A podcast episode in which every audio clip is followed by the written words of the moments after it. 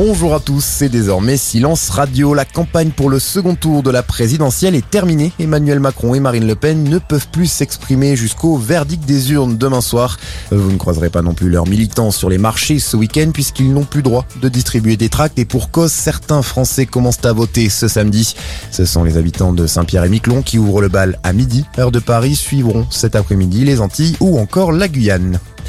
C'est une première depuis le début de la guerre en Ukraine. Vladimir Poutine va recevoir le secrétaire général de l'ONU la semaine prochaine. Antonio Guterres se rendra à Moscou mardi où il rencontrera aussi le ministre des Affaires étrangères russe Sergei Lavrov. Des discussions alors que l'ONU accuse l'armée russe d'action pouvant relever de crimes de guerre en Ukraine. La Russie qui vient de reconnaître pour la première fois un bilan après le naufrage la semaine dernière du croiseur Moskva. Un marin est mort et 27 autres sont toujours portés disparus, déclare le ministère russe de la Défense cité par des agences de presse russes. Le naufrage du Moskva est largement considéré comme une humiliation pour la Russie, qui affirme que le navire a sombré à cause de l'explosion de munitions à bord et de mauvaises conditions météo. De son côté, l'Ukraine revendique avoir coulé le bâtiment avec des missiles. Dans l'actualité, également au moins trois blessés après une fusillade à Washington. Un important dispositif policier a été déployé dans la capitale américaine.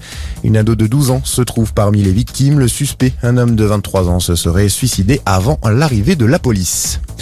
Une marche blanche en hommage aux victimes du triple homicide à Amiens. Trois corps sans vie ont été découverts dans un appartement la semaine dernière.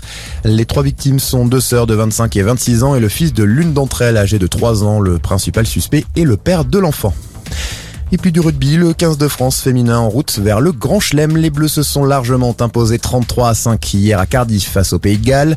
Toujours invaincus dans ce tournoi destination, elles joueront leur finale samedi prochain contre l'Angleterre. Très bonne matinée à tous.